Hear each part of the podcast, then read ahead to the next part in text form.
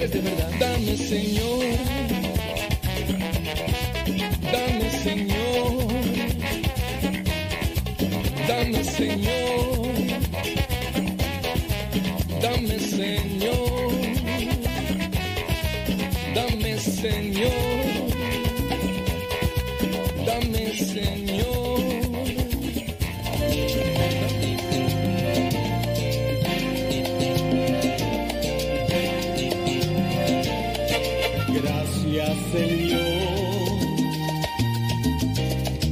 las luchas que el mundo trae, que por ellas yo creceré, pues mi guía eres tú.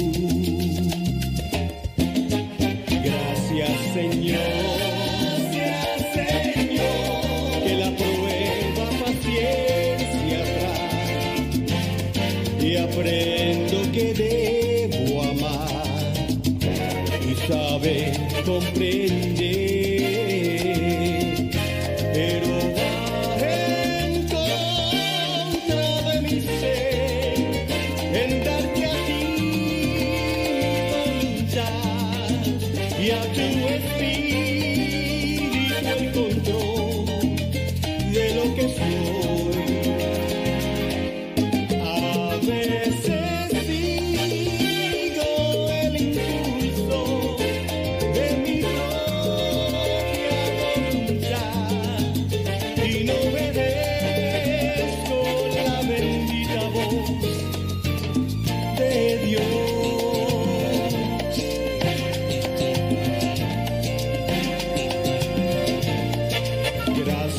Señor,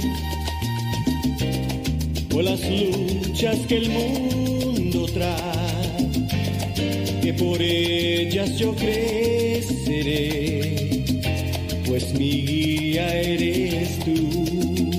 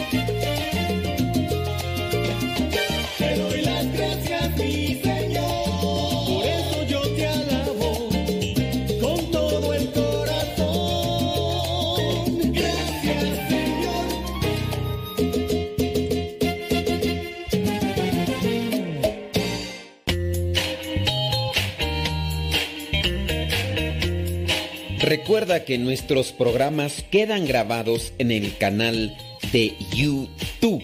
El canal se llama Modesto Radio. Ahora, que si tú trabajas en una estación de radio y quieres pasar estos programas, ponte en contacto con nosotros.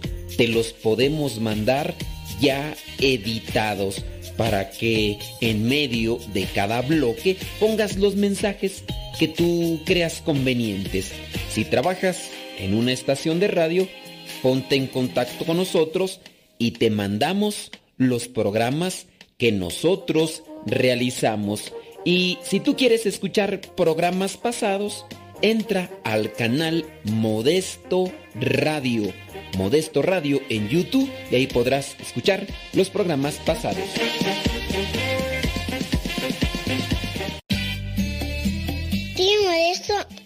Es que me gusta escuchar mucho Nano Sepa.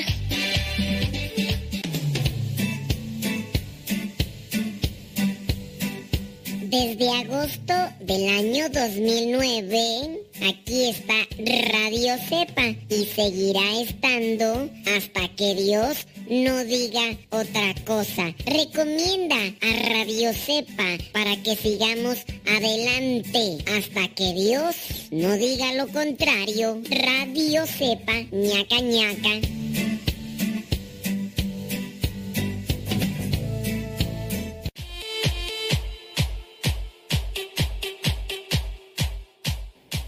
¿Y qué quieres que te diga? Pues que Dios te bendiga. Criaturas del Señor, bendecida al Señor, chamacos y chamacas, muchas gracias por estarnos acompañando ya el día de hoy. Vamos a realizar el programa con preguntas y respuestas. Espero que tú puedas acompañarnos con tu comentario y también con tu pregunta. Y si no hay comentario y si no hay pregunta, pues por lo menos que nos acompañes con tu presencia, ¿cómo la ves? Es más sencillo, ¿no? Pero sí puede ser posible eso. Pero igual, yo pienso que en el- desde el mismo momento en el que nos acompañas con un comentario, haces que esto sea pues mejor. Eh, ya me llegó, de hecho, un mensaje ahí. Y resulta pues que, a ver, déjame ver cómo está el asunto. Ya lo había leído, dice, eh, padre, ¿es correcto que un sacerdote oficie misa teniendo un perro ahí a su lado y que lo está acariciando? Resulta que subieron un video de un sacerdote haciendo eso. Y pregunté, ¿y después de acariciar al perro toma así la Eucaristía? Y me dijeron, farisea, hipócrita, que tengo el alma negra. Pero pues yo siento que es una falta de respeto más que al altar, a la Eucaristía. Pues es una falta hasta de conciencia, ¿no? O sea, yo mm, voy a dar la Eucaristía con mis manos, pero con esas mismas manos y con esos mismos dedos estuviste agarrando un perro. Tú sabes todos los microbios, todas las bacterias que trae un perro. Claro, hay, gente que, que no analiza las cosas bien y a partir de que tú estás en contra de algo, ellos ven la manera de atacarte, de ofenderte, de ridiculizarte por, pues porque a lo mejor muchas veces les has corregido. Pero, a ver, no tomando en cuenta esto de la Eucaristía, tú recibirías que te dieran algo. No importa que no te lo den en la boca directamente, pero que te lo pongan en la mano sin que se hayan después de que hayan estado lavando los después de que hayan estado agarrando un perro, acariciando un perro. O sea, eso hasta por sentido común. Por sentido común. A ver, voy a estar este, aquí agarrando el perro, lo voy a estar acariciando, independientemente, lo acabo de bañar, van a decir, acabo de bañar al perro, no importa. Si tú estás ahí agarrando el perro y en ese mismo instante agarras una, una manzanita para dársela a tu hijo, a tu hija, que está así de, de- brazos, ¿tú se lo darías? Bueno, si, si tú pones a trabajar la choya, si pones a trabajar la cabecita, vas a decir, no, no le voy a dar nada porque, pues, está lleno de bacterias, tiene microbios, el perro, perro, gato, todos los animales, hasta uno mismo tiene bacterias. O sea, eso por sentido común.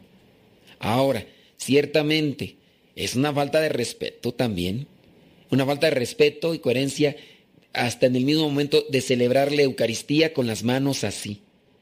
Pues yo pienso que tanto el sacerdote como esas personas que te criticaron, sin duda no están bien de sus circuitos cerebrales, yo pienso. No, no, no pienso. Lo digo así con, con toda firmeza. No están bien. Ya desde ahí, desde que dicen que no está mal eso, pues ya. No, oye, pues. Pero en fin, señoras y señores, pues vamos a tratar de responder. Quise comentarles luego, luego esa pregunta porque estaba apenas aquí acomodando el micrófono, que no prendía, por cierto, y estaba aquí analizando ya y esa. Y evito decir los nombres de las personas que me hacen las preguntas porque, pues no sé si esta persona al rato hasta se vaya a traer un conflicto con aquellos que le llamaron hipócrita o farisea solamente porque dijo, es que no está bien, miren, incluso hasta si un perrito, hay veces que se meten los perritos y yo digo, pues hay que sacarlos, hay que sacarlos, o sea, van a decir, no, pero es una creación de Dios, eh, independientemente de eso, la capilla no es para los perros. Pues hay que sacar a los perritos, ahí quedan allá sueltos, allá. Sí, pues claro. Pues yo, es lo que yo digo. Bueno, pero comience a mandar su pregunta. Vamos a poner ante la presencia de Dios para que nos ilumine y nosotros nos dejemos iluminar. En el nombre del Padre, del Hijo y del Espíritu Santo. Amén. Bendito y alabado sea, Señor, por todo lo que nos concedes. Gracias por la oportunidad que nos das para estar ante este micrófono.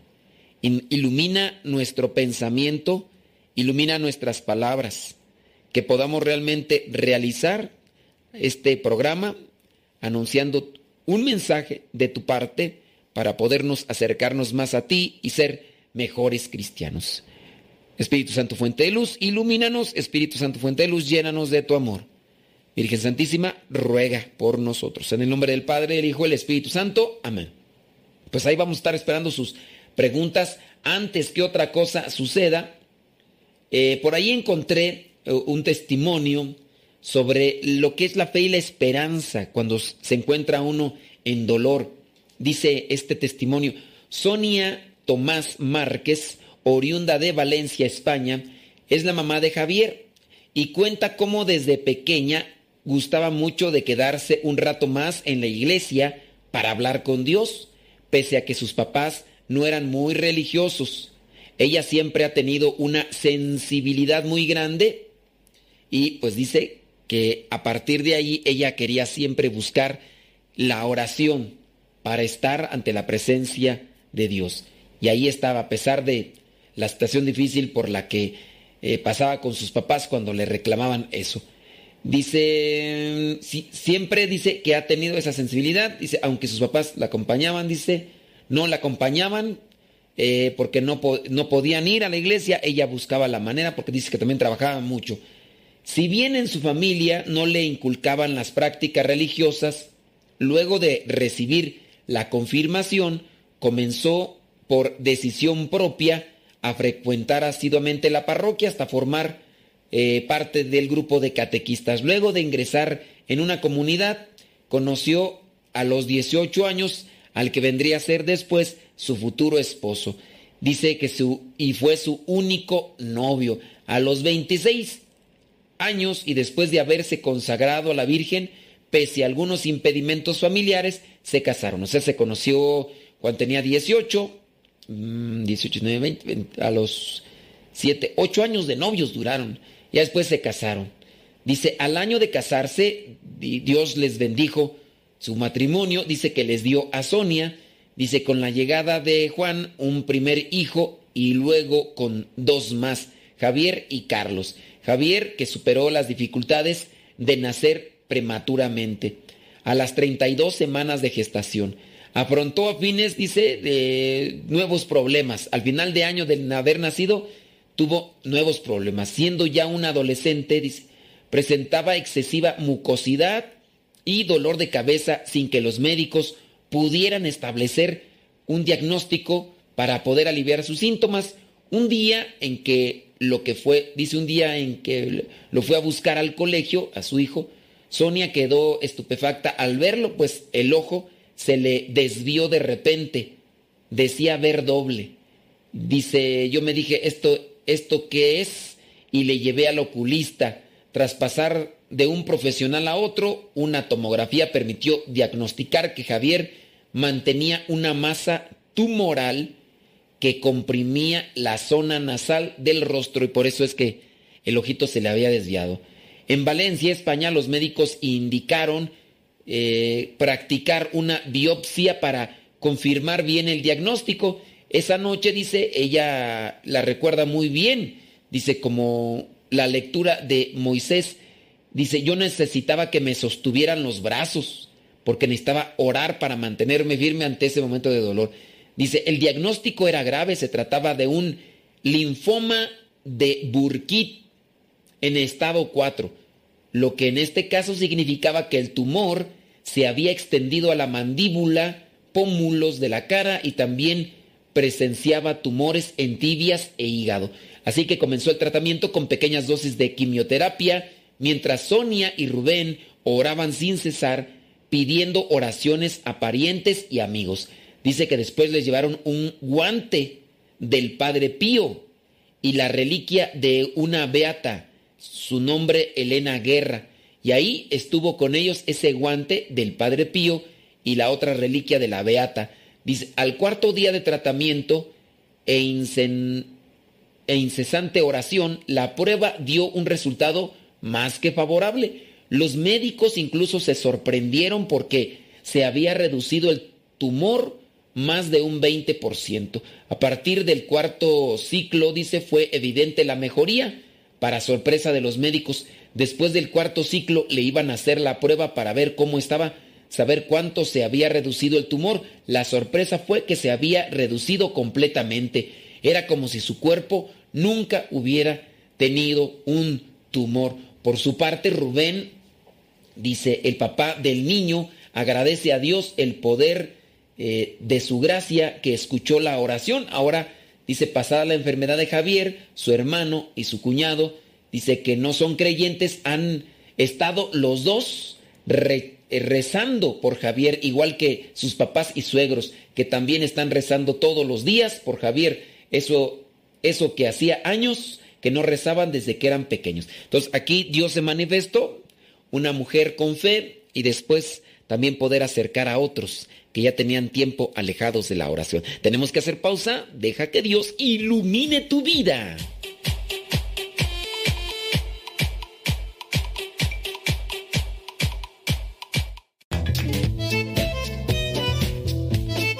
Si tienes preguntas para el programa, ve a la página de Facebook programa Evangelizar sin tregua. Y ahí déjanos tu pregunta y también ten paciencia para que podamos responder. Recuerda, la página se llama Evangelizar sin tregua. Programa Evangelizar sin tregua. Así se llama la página, Programa Evangelizar sin tregua. Y ahí déjanos tu pregunta y vamos a responderte aquí en el programa.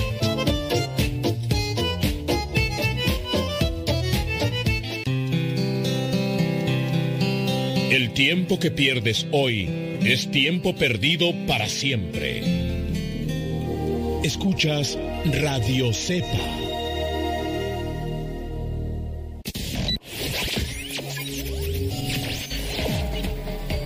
Estás escuchando Radio Cepa, una radio que forma e informa. Yo salto para Señor.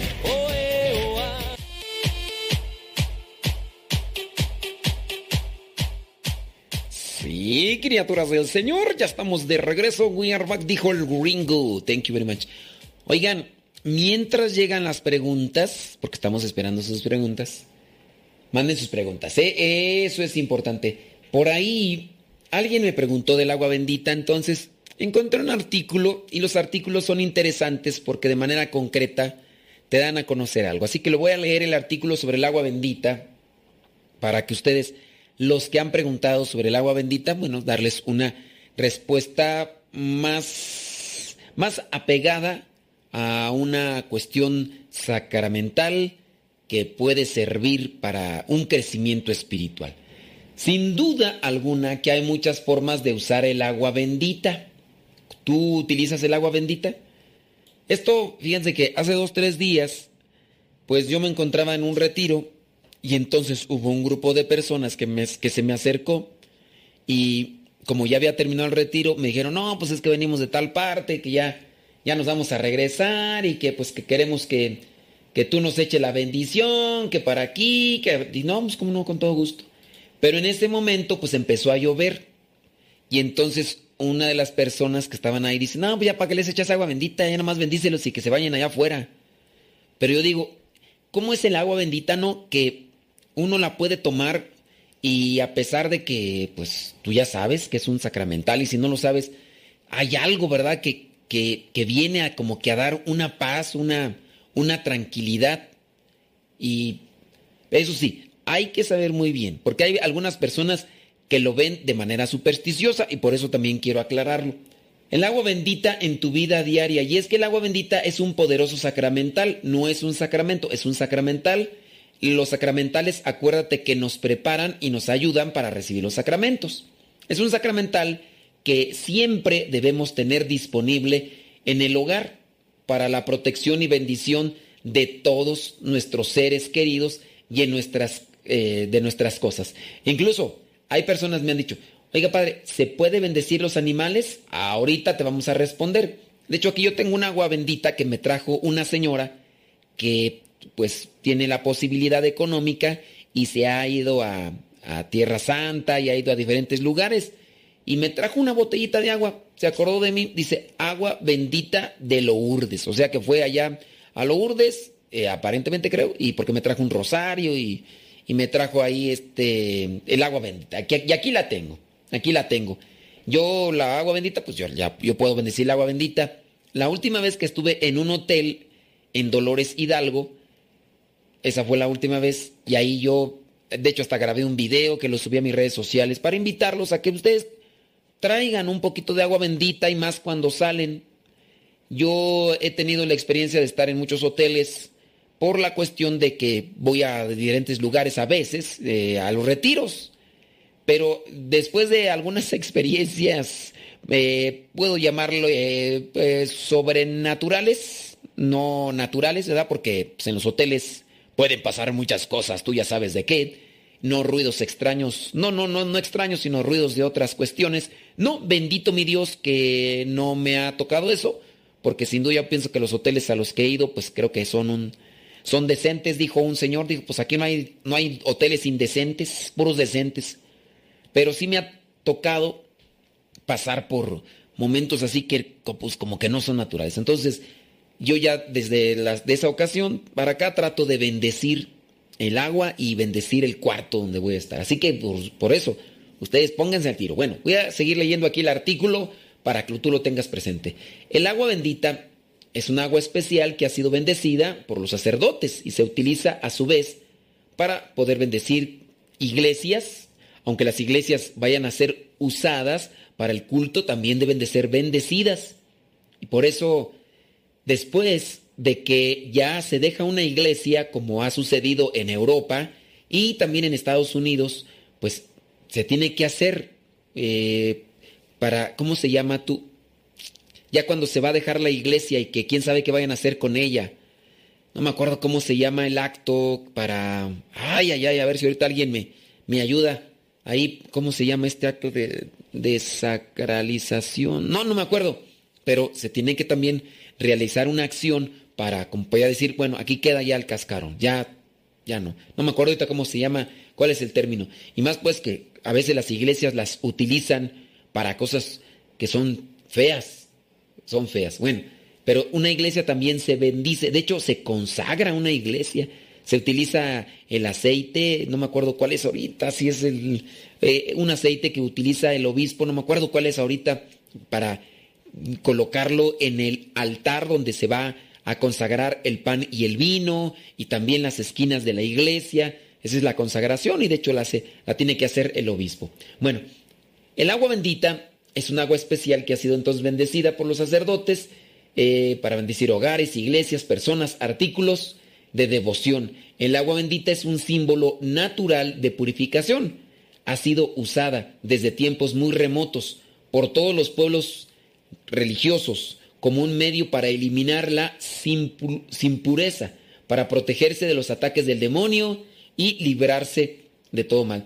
De hecho, por ahí hay una investigación, o no me acuerdo cómo se le llama, un, donde analizan microscópicamente lo que son las formas del agua a partir, a partir de la bendición y lo que es la estructura del agua como tal microscópicamente cambia después de la bendición. Y allí es donde los científicos dicen, a ver, ¿qué tiene la bendición de un sacerdote? Porque no la tiene la bendición de una persona cualquiera. ¿Qué tiene la bendición de un sacerdote? Que después, eso, yo ahorita no recuerdo muy bien cómo está el asunto, pues para qué te lo digo, pero sí dicen que se da un cambio en el agua a partir de la bendición. ¿Eh? ¿Qué tal? ¿Esa no te la sabías? Pues si no te la sabías, ahí te la dejo. Santa Teresa de Ávila decía, de larga experiencia he aprendido que no hay nada como el agua bendita para poner en fuga a los demonios y evitar que vuelvan nuevamente. Eso decía Santa Teresa de Ávila, Teresa la Grande. También huyen de la cruz, pero regresan. Así que el agua bendita debe tener gran virtud. Eso decía Santa Teresa. Por mi parte, dice ella, siempre la llevo. Con ella mi alma siente un particular y muy notable consuelo con el agua bendita. Yo pienso que no es muy pesado traer, si tú quieres, hasta una poquita de agua bendita como en esos tarritos pequeños que se, que se utilizan o que, traen gotas para los ojos. Yo aquí tengo unos y por eso es que lo, lo digo. Como yo traigo constantemente mis ojos rojos, pues aquí tengo esto de para echarme. Si, si pudieras traer un frasquito de estos con esta agua bendita, mira, más que suficiente. Más que suficiente. Y, más si sabes que vas a ir de viaje. Más si sabes que vas a ir de viaje. Nuestras promesas bautismales incluyen renunciar a Satanás y rechazar el pecado. Pero es, es probable que rara vez tengamos esto en mente al usar el agua bendita. Debemos recordar que esta agua a través del sacerdote es bendecida por Dios en virtud del bautismo de Cristo. Y eso es lo que nos debe también dar esperanza. Pero sí, hay que quitar, hay que quitar lo que vendría a ser la superstición, porque hay personas a las que pues en ocasiones les dice uno, tienen que cambiar su modo de vida, tienen que cambiar su manera de vivir con respecto a las cosas que hacen. Porque si uno bendice la casa, pero ustedes andan con sus pecadotes, pues no. A ver, el agua bendita. La Iglesia Católica posee un enorme poder de impartir la gracia sacramental y el agua bendita, como un sacramental, recibe su poder a través de la oración y la autoridad de la Iglesia. El rito de la bendición del agua dicho por el sacerdote sobre el agua para que sea santa contiene oraciones de exorcismo. Contiene oraciones de exorcismo. Para este caso, como lo ha dicho Santa Teresa de Ávila, con esta agua bendita, con el agua bendita, los demonios huyen, huyen, dan en fuga. Pues eso es como que quitar, sacar, hacer que se vayan. Claro, tú también tienes que buscar estar bien con Dios. Porque si tú mismo eres un chamuco, pues óyeme. Sí, es que de verdad hay mucha gente que, que anda con pensamiento, con palabra, actuando deshonestamente y más del lado de la oscuridad que del lado de la luz. Entonces, si tú también te vas a acercar a los sacramentales, ¿qué es mejor?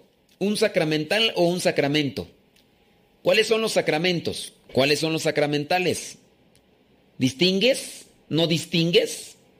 Ahí yo te voy a dejar esa pregunta. Si tú no me haces preguntas, yo te voy a hacer preguntas. Porque como tú no me haces preguntas, pues quiere decir entonces que tú ya eres muy chipocludo, que tú ya eres acá eh, un doctor en, en, teología, tú ya eres un especialista apologeta, eh, tú ya eres el maestro de los maestros, de los catequistas, incluso tú le das clase a sus sacerdotes. A lo mejor por eso por eso no haces preguntas. Pero entonces ahí yo ya te dejo esas preguntas.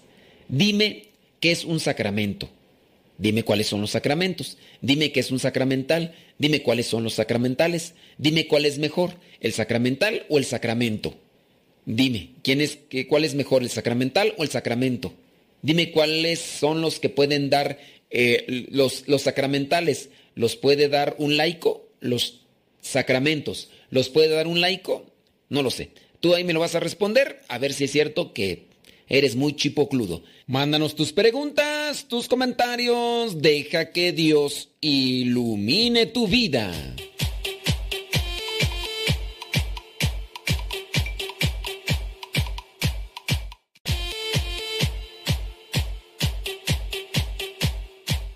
Tú también mándanos tu mensaje en audio al WhatsApp 55 20 19 32 89.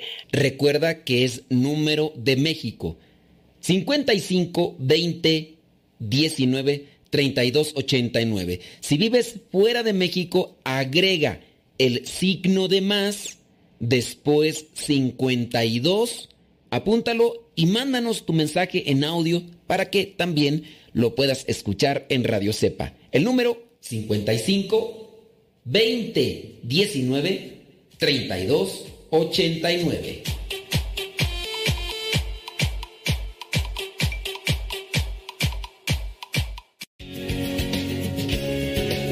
Sí, buenas tardes, mi nombre es Fernando Durán. Yo los escucho desde San Bernardino, California. Y quiero darles las gracias por esta estación maravillosa que desde que me di cuenta que existía, la bajé esta aplicación en mi teléfono y ahora todos los días la escucho en las mañanas cuando voy a mi trabajo y de regreso a mi casa también los escucho. Así que gracias, gracias al Padre Modesto y gracias a Radio Cepa por darnos esta nueva eh, forma de evangelizar. Gracias y que Dios los bendiga. Hola, mi nombre es Erika González. Los escucho desde mi Plymouth, en Minnesota, en Estados Unidos. Solo quiero felicitar a todo el equipo de Radio Cepa por trascender con toda su programación y por rellenarnos de esperanza y la palabra de Dios por medio de Internet. Que Dios los siga llenando de bendiciones. Gracias. Sí, buenos días. Mi nombre es Petri Espinosa de aquí de Huntsville, Alabama. Eh, tengo poco de que una amiga me habló de de este programa y la verdad que Dios los bendiga. Eh, me, me, está cambiando mi vida y pues me siento feliz al escuchar todo lo la palabra de Dios. Que Dios los bendiga. Mi nombre es Rafael Pérez y les estoy hablando de la ciudad de Los Ángeles, California. Quiero decirles que les me encanta su programación y estoy encantado con ustedes. Adiós. Estás escuchando Radio Cepa, la estación de los misioneros servidores de la palabra.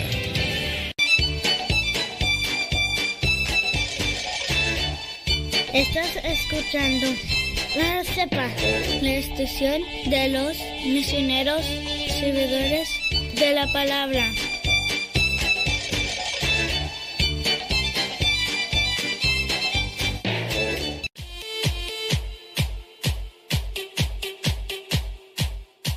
Tenemos ahí preguntas, déjame ver acá porque estoy revisando ahí donde, donde nos llegan las preguntas. Y ya nos llegó una pregunta. Dice, ¿qué significa la cruz cuando Jesús decía, toma tu cruz y sígueme? ¿Qué significa la cruz? Miren, yo lo asumo así, esa es mi interpretación, ¿ok? Is, is my interpretation, dijo el gringo. Is my interpretation. El que quiera ser digno de mí, dice el Evangelio, que se olvide de sí mismo, que cargue con su cruz y me siga. Tres pautas para ser verdaderamente cristiano. Olvidarse, es decir, no ser tan egoísta. Cargar con la cruz y seguir. ¿Qué es cargar con la cruz? Dios nos deja una misión a todos, a todos. Es un llamado que Dios nos hace. Esa misión debemos de cumplirla día con día. Ese es cargar con la cruz. Algunos vienen a interpretar como cargar con la cruz cuando se casan y dicen, uy, ya, ya me casé. Entonces, mi cruz es el viejo, dicen las mujeres. Los hombres dicen, mi cruz es la mujer. Y puede ser que también digan, mi cruz son los hijos, porque son muy latosos, muy traviesos y todo lo que tú quieras. Como si tú hubieras vendido piñas, ¿no? Como si tú hubieras sido, uy, la, el, niño más dócil, el niño más tierno. el- no, no, no, no. A veces, muchas veces es una cuestión ya incluso genética. Cuando uno es así medio travieso, rebeldón, inquieto y se refleja en los hijos. Y hay algunos que llegan a decir, mi cruz son mis hijos. Y, o la esposa, o el esposo. También puede, puede adoptarse, ¿no? Porque la cruz no es algo sencillo. La cruz no es algo ligero, es algo pesado. La cruz llega también a, pues a ser cansada, la cruz. Por eso también nosotros debemos tener cuidado en esa situación y asumir lo que, que hoy, qué te toca hoy hacer. Te toca trabajar donde quizá a lo mejor no te gusta, donde a lo mejor tienes compañeros compañeras con las cuales tienes que lidiar y confrontarte, eh, a lo mejor cualquier situación difícil. Esa puede ser tu cruz, pero si la abrazas con amor, si sigues a Jesús, si te olvidas de ti mismo, esa cruz podrá ser de salvación. Yo no sé si estas palabras te dicen algo en una situación concreta por la que estás pasando. Si abrazas la cruz con amor, si la cargas y sigues a Jesús y te olvidas de ti mismo, ese acto podría llevarte a la salvación. No sé qué sea, tú lo sabes, yo sé, tengo yo una cruz, debo de abrazarla con mucho amor, aunque en ocasiones esté cansado, tengo que seguirla cargando, tengo que seguir abrazando y con mucho amor esa cruz.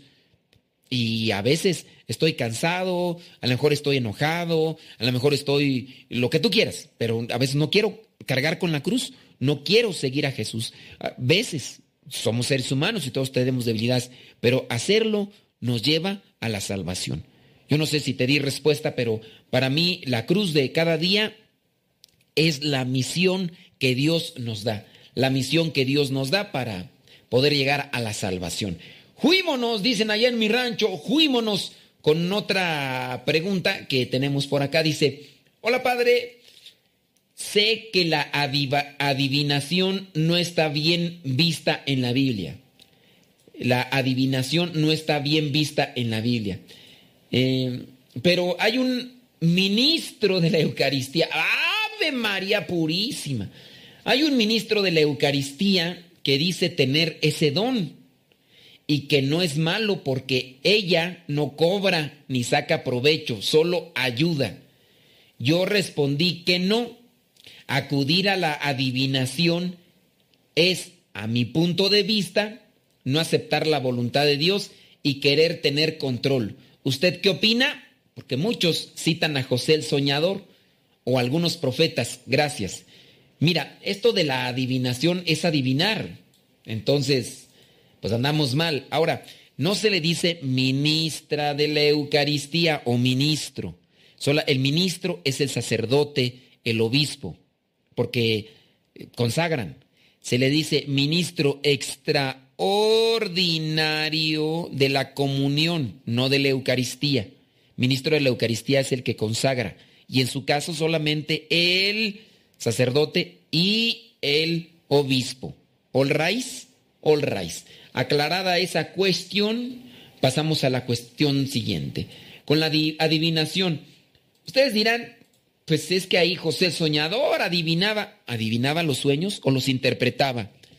Nosotros podemos interpretar, sí, de hecho en el pasaje, ¿cuál pasaje es tú? Donde, mm, no recuerdo si es Lucas, es Lucas capítulo 12, donde está el reclamo. Dice, a ver, ustedes cuando ven que está nublado dicen va a llover, están interpretando, no están adivinando. Adivinando es cuando, a ver, ¿qué es lo que tengo aquí? Adivino. Ah, tú tienes, ¿qué es lo que tengo guardado en este bol, en, mi- en el pantalón, en la bolsa de mi pantalón derecho? ¿Qué tengo allí? Eh, ah, pues tienes unas llaves y un rosario. Uy, adivinaste. Eso es adivinación. Cuando la persona no tiene nada.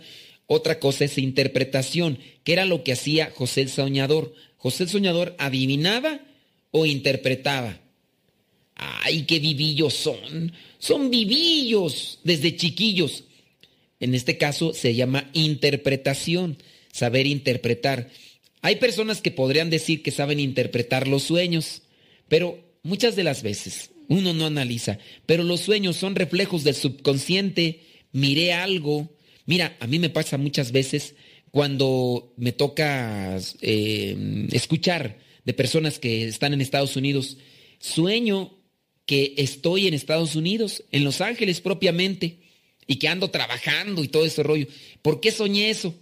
¿Será que Dios me va a mandar de misión allá? No, no, no es cierto. Ya me pongo a analizar, ah, es que me puse a platicar con fulanito y con fulanita de tal que me hablaron de allá. Entonces, hay que tener mucho cuidado con la adivinación y también con la interpretación, porque no siempre uno puede decir eso es lo que Dios quiere. Mm, padre, yo entiendo que cuando uno muere, dice la pregunta, yo entiendo que cuando uno muere, el alma, si muere en gracia, puede pasar al purgatorio o a la presencia de Dios, o en caso contrario al infierno. ¿Estoy bien? Miren, aquí eh, puede ser que muera en gracia. ¿Qué es estar en gracia? Pues es estar bien con Dios, estar bien con Dios. A lo mejor hizo las cosas que Dios quería. A lo mejor hizo lo que encontraba en la Biblia como obras de caridad, buscaba ser feliz y hacer feliz a los demás. Esa persona sin duda está trabajando para estar siempre en gracia de Dios. Bien. Digamos que una persona no se esforzó, que una persona no hizo eso, sino que se le pasó haciendo el mal, perjudicando y dañando a otros. Y le hablaban de convertirse, le hablaban de arrepentirse, pero nunca hizo caso. Digamos que esa persona muere pero en el último instante, en el último instante, le pide perdón a Dios y le dice, ten misericordia de mí, porque he pecado mucho. Ten misericordia de mí porque te he ofendido, he lastimado mucho. Si esa persona en el último instante de su vida pide perdón a Dios, Dios puede tener misericordia de esa alma. Y no necesariamente porque vivió en gracia, vivió haciendo bien, vivió rezando siempre el rosario. Pero allí es donde trabaja también la misericordia de Dios. Claro, no siempre tienen la misma oportunidad, porque una persona que se dedica a hacer el mal, su corazón sin duda se llena de odio, de resentimiento, de, de coraje, de frustración, e incluso hasta en el último instante podría ser que esa persona se dedique a maldecir que se dedique a rechazar a Dios. Cuando encontramos ese tipo de casos, dirás tú, ¿esa persona alcanzará la salvación? No, porque en todo instante, en todo momento, se estuvo cultivando, llenando su corazón de odio hacia Dios. Y esa fue su última expresión de odio hacia Dios. ¿Esa persona alcanzará la salvación? No. Después de que se muere, ¿podrá rescatársele del infierno? Tampoco. Porque es una decisión voluntaria. La persona quiso irse al infierno. Y pues, como Dios no, no violenta la voluntad, entonces, cuando se llega al infierno, sin duda, el resentimiento y el odio hacia Dios, lejos de disminuir, van a crecer. Entonces, menos. Dios no ya puede sacar un alma, no porque no pueda, sino porque simplemente en el infierno va a crecer más el odio. Es, por ejemplo, Imagínate que una persona está enferma de, gripe. Está la, persona enferma de gripe. Y un día la meten a un hospital donde todos tienen ya así un contagio de gripe. La pregunta es, ¿tú crees que ahí se le va a quitar la gripe? No, le va a dar más. Pues lo mismo pasa cuando un alma muere llena de odio y rechazo hacia Dios y llega al infierno. ¿Y qué es lo que va a sentir en el infierno? Más odio y más rechazo hacia Dios. Pero sí, hay que buscar siempre estar en contacto con Dios, la oración, la reflexión, la palabra de Dios, para que Él siempre nos lleve por el buen camino. Y Él siempre nos lleva por el buen camino, que nosotros nos dirijamos al buen camino. No sé si me di a explicar, pero si no, pues hay. Espero que Dios también te conceda, el Espíritu Santo te conceda luz para que se comprenda esta respuesta que tú esperabas de tu servidor. Ándele, pues, pues eh, ahí los invitamos. Igual les digo, sus comentarios nos ayudan a ir acomodando, dándole estructura a este programa. Así que a darle, que es mole de olla, y deja que Dios ilumine tu vida.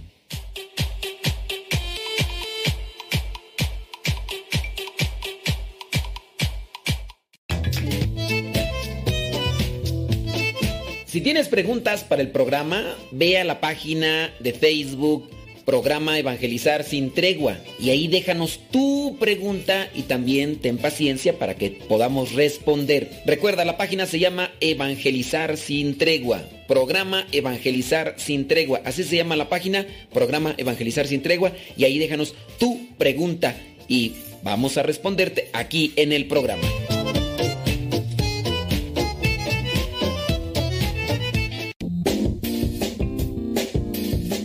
Mamá, ¿por qué estás tan feliz? Ah, pues porque estoy escuchando Radio Cepa. Es una estación de radio que ilumina mi vida y nos pone contentos y felices. Yo quiero escuchar Radio Cepa, ¿cómo le puedo hacer?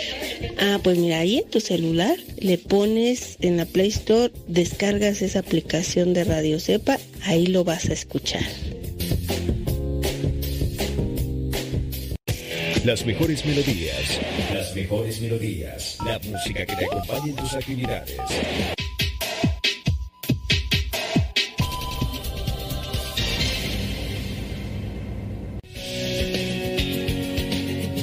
Hola, mi nombre es Rosina Esparza um, y los escucho desde los Estados Unidos, en el estado de Colorado. Y mi mensaje es que, ah, que Dios los bendiga a todos por ser tan buenos y por porque me hacen escuchar la palabra. Que Dios los bendiga. Adiós. Buenas tardes, mi nombre es Mariana Muñez, estoy hablando de aquí de Hueco, Texas y quiero saludarlos y agradecerles por todo lo que hace Radio Cepa y todos los programas que en ella encontramos. Para mí son, son lo máximo.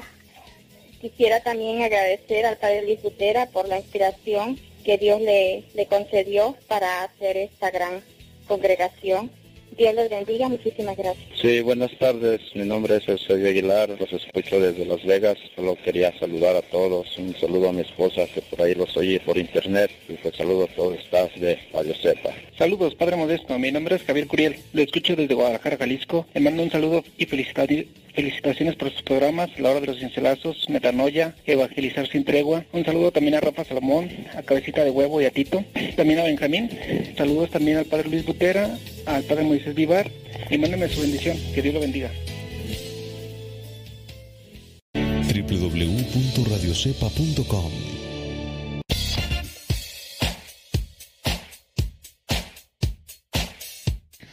Hola, somos las hijas de Rosalía. ¿Y en la sala? En el cuarto. ¿En el baño? ¿En el carro? ¿En la oficina? Y hasta en la cocina. Escuchando Radio Cepa hasta que reviente la bocina.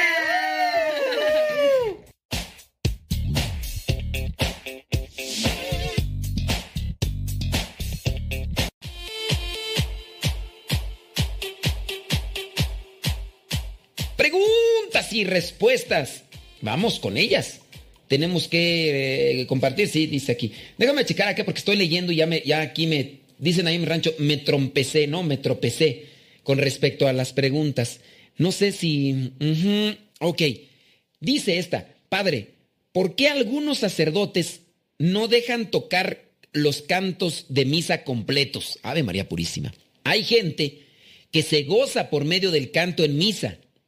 Y qué bueno fuera que el Padre cantara también junto con todos. Sería muy bonito en ese, ese sentimiento. Pues hay veces que los padres no seguimos a los de los coros porque a los coros hay veces que no los siguen ni, ni, ellos mismos. Hay coros de verdad, no, no puedo decir todos, pero hay coros, hay coros, eh, ¿cómo, ¿cómo llamarles? Coros artista, coros orquesta, que solamente van para lucirse. Coros que cada fin de semana están cambiando los cantos, que a veces ni todos los del coro se lo saben porque como no fueron a los ensayos entre la semana, pues no se los aprendieron. Y a veces entre ni ellos mismos se los siguen. Y son coros que quieren más lucir que hacer que el pueblo de Dios le siga en la alabanza. Yo, a ver, tú me criticas acá que porque hay algunos sacerdotes que no dejan que terminen. Mira, además no es, no es la cuestión, la liturgia, no es la cuestión de que se tenga que poner todo el canto, todo el canto, a ver, todo el canto, no, el canto es una alabanza, es un acompañamiento. no tiene una función así como tal de tiene que ponerse completo y tal. No, no, no. Sí, es una función litúrgica, pero no es lo principal. No es lo principal, así que, a ver, imagínate, imagínate, yo, yo te voy a poner así nada más. Ya terminó el padre de, preparar las ofrendas. Ya terminó el padre de preparar las ofrendas. Pero el canto, el coro, como le puso muchos arreglos y todavía está. Te presentamos el vino y el pan. Bendito seas por siempre, Señor. Espérese, padre. Tengo que terminar estos falsetes que preparé para el canto de ofrendas porque es especial. Y déjeme completarlo todo. Te presentamos el vino. Pues no, ¿quién te va a esperar? A ver, muchacho, no es para que cantes completo los cantos. No es, no es, la, no es, no es el objetivo, no es la meta. El canto de ofrendas, en su caso, es para preparar también a la gente, disponer el corazón mientras están haciendo presente las ofrendas del pan y el vino que se van a consagrar, también para que las personas en ese momento apoyen a la iglesia de forma económica para comprar hostias, cualquier necesidad material. Entonces, no. Hablando de la consagración, el santo, eh, ¿Qué más? ¿Qué otro canto? El santo tiene que apegarse al texto litúrgico ya. No andar por ahí sacando santo, santo, santo, santo, lo dicen los querubines. Ese santo ni es litúrgico. Ese santo ni es litúrgico. Santos dicen los querubines, porque la tierra, porque la tierra, no me lo sé yo, pero ese no es litúrgico porque no está pegado al texto que prescribe la liturgia. Se debe de cantar el, el, santo que está prescrito en la liturgia. Y no hasta que terminen de cantar, no. Bueno, ese sí se tiene que terminar de cantar porque es, es una oración cantada, el, el santo. Pero hablando de otros cantos, ¿cuáles otros cantos? Estás en la comunión, ya terminaron todos de comulgar. Ya terminaron, ya el Padre ya terminó de purificar. El Padre ya está esperando que termines para decir, oremos. Pero tú como quieres ahí lucir, no, no se vale. El canto de salida, sí, ahí sí, despláyate y termínatelo todo el canto. Pero pues hay que analizar, ¿no? Yo he visto que sí, ciertos padres, principalmente en lo que es el momento del ofertorio, llegan a decirle a los de los coros, hey, stop, deténganse, deténganse, porque ya, ya terminamos la parte del ofertorio. Y pues tú dices, no, pero es que apenas voy a meter el canto al ofertorio. No, no se puede. No se puede. La comunión, el canto que prepare y disponga los corazones para aquellos que hayan recibido el cuerpo de Cristo, puedan hacer una reflexión y oración interior, un diálogo profundo, pero no es de, me tienen que escuchar aquí siempre. No, hay que analizar muy bien qué es la liturgia, ¿ok? Y qué era otra cosa que preguntabas tú. Dice que porque hay padres que interrumpen los cantos, que no los dejan completos. Dice, hay gente que se goza por medio de, del canto en misa pues, pues no es, la misa no es para que se vayan a gozar en los cantos de misa. No es, es, no es propiamente eso. Eh, y qué bueno fuera que el padre también cantara. Pues les digo, hay veces que el padre no canta, pues porque no tiene tampoco dónde cantar. Y si el padre tiene micrófono, bendito, bendito, bendito. Pues no, mejor que no cante. O sea, que sí cante, pero en el interior. Y yo también les digo a las gentes que no cantan, mejor que no canten. De repente uno se encuentra gente que está ahí en los coros, que no cantan, no cantan. Eh, eh, no quiero decir otra palabra porque si luego se ofenden, ay, se ofenden, pero no cantan. Entre todos a lo mejor ya se tapan ahí los berridos ahí, pero pues bueno, ya, ya te respondí. Pero sí, con respecto al santo, santo, santo, dicen los que ese santo no es litúrgico, no es litúrgico. Y hay muchos cantos que por ahí meten y que son cantos que no se deben de cantar en misa. Pero de eso hablaríamos en otro momento. Otra pregunta. Padre, he escuchado algunas catequistas que leen una cita bíblica a los niños y al final dicen, esto fue palabra de Dios.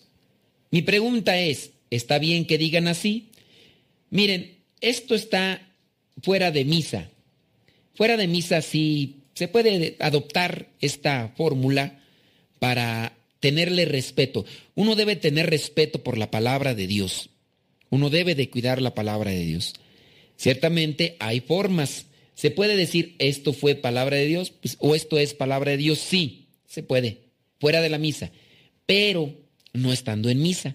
Hay personas que suben a leer la primera lectura y cuando terminan de proclamar la primera lectura dicen, esta es palabra. No, no tienes por qué decir esta es, pues se supone que estás en misa. Solamente dice palabra de Dios. Y la gente responde, te alabamos Señor. Y ya, listo, calisto. No hay que andar ahí. Pero fuera de la misa hay que tenerle respeto. Miren, no es una cuestión obligada que siempre se tenga que decir palabra de Dios fuera. Sí hay que tenerle respeto. Pero ante ciertas circunstancias, por ejemplo, en el estudio bíblico, donde estamos viendo así, en, un, en 10 minutos miramos 11 citas bíblicas, pues no vamos a estar palabra de Dios, palabra de Dios, palabra de Dios. No, sabemos muy bien que el respeto no solamente se manifiesta en la expresión de palabra de Dios, sino también en la disposición, en la conducta, en la disposición interna y en la conducta externa. Ahí se, se, se manifiesta también el respeto a la palabra de Dios. Pero las catequistas si hacen esto con los niños, pues que también les explique, no solamente lo hagan por hacer.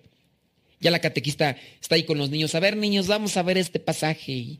Esta es palabra de Dios. Está bien. Pero que les digan, miren, la palabra de Dios debemos de tenerle respeto.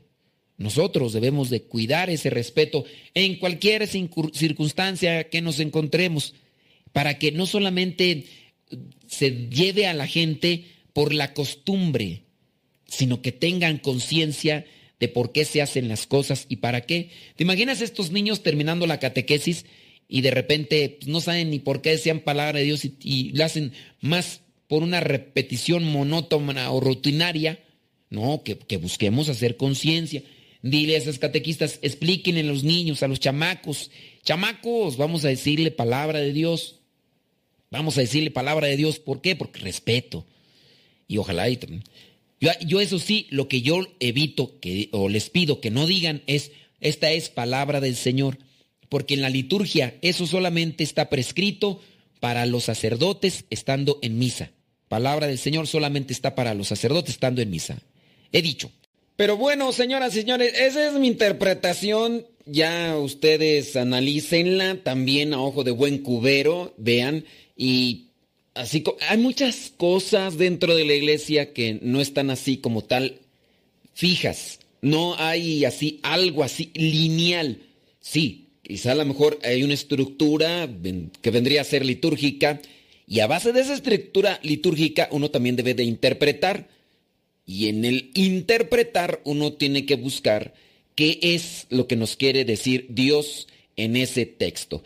Y pues pues si hay alguien por ahí que diga, no, pues estás equivocado porque acá en este documento, acá dice esto, lo otro, aquello, bueno, pues mándenlo, mándanos ese documento para tratar de analizar mejor las cosas.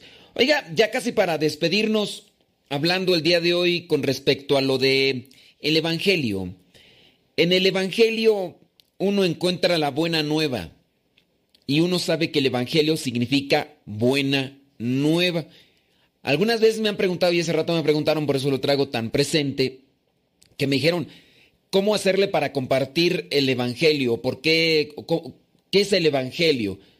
Y le digo, pues es que el Evangelio muchas personas lo llegan a entender como ese extracto de la Biblia que se ha sacado, que se ha compartido y ya dicen, ese es el Evangelio, o el Evangelio como una cuestión física. No, el Evangelio es buena nueva.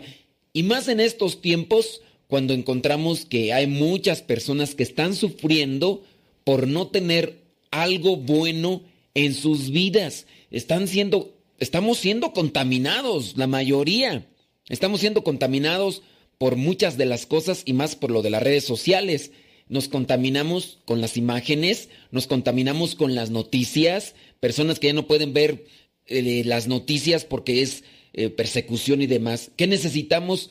Un mensaje bueno que dé paz. Y ese es el Evangelio. Está comprobado incluso científicamente que quien puede leer unos cuantos minutos el Evangelio encuentra paz. Así que hay que llenarnos de la buena nueva y hay que compartirla. Ya nos vamos, ándele pues. Nos escuchamos en la próxima. Se despide su servidor y amigo, el Padre Modesto Lule, de los misioneros servidores de la palabra. Hasta la próxima.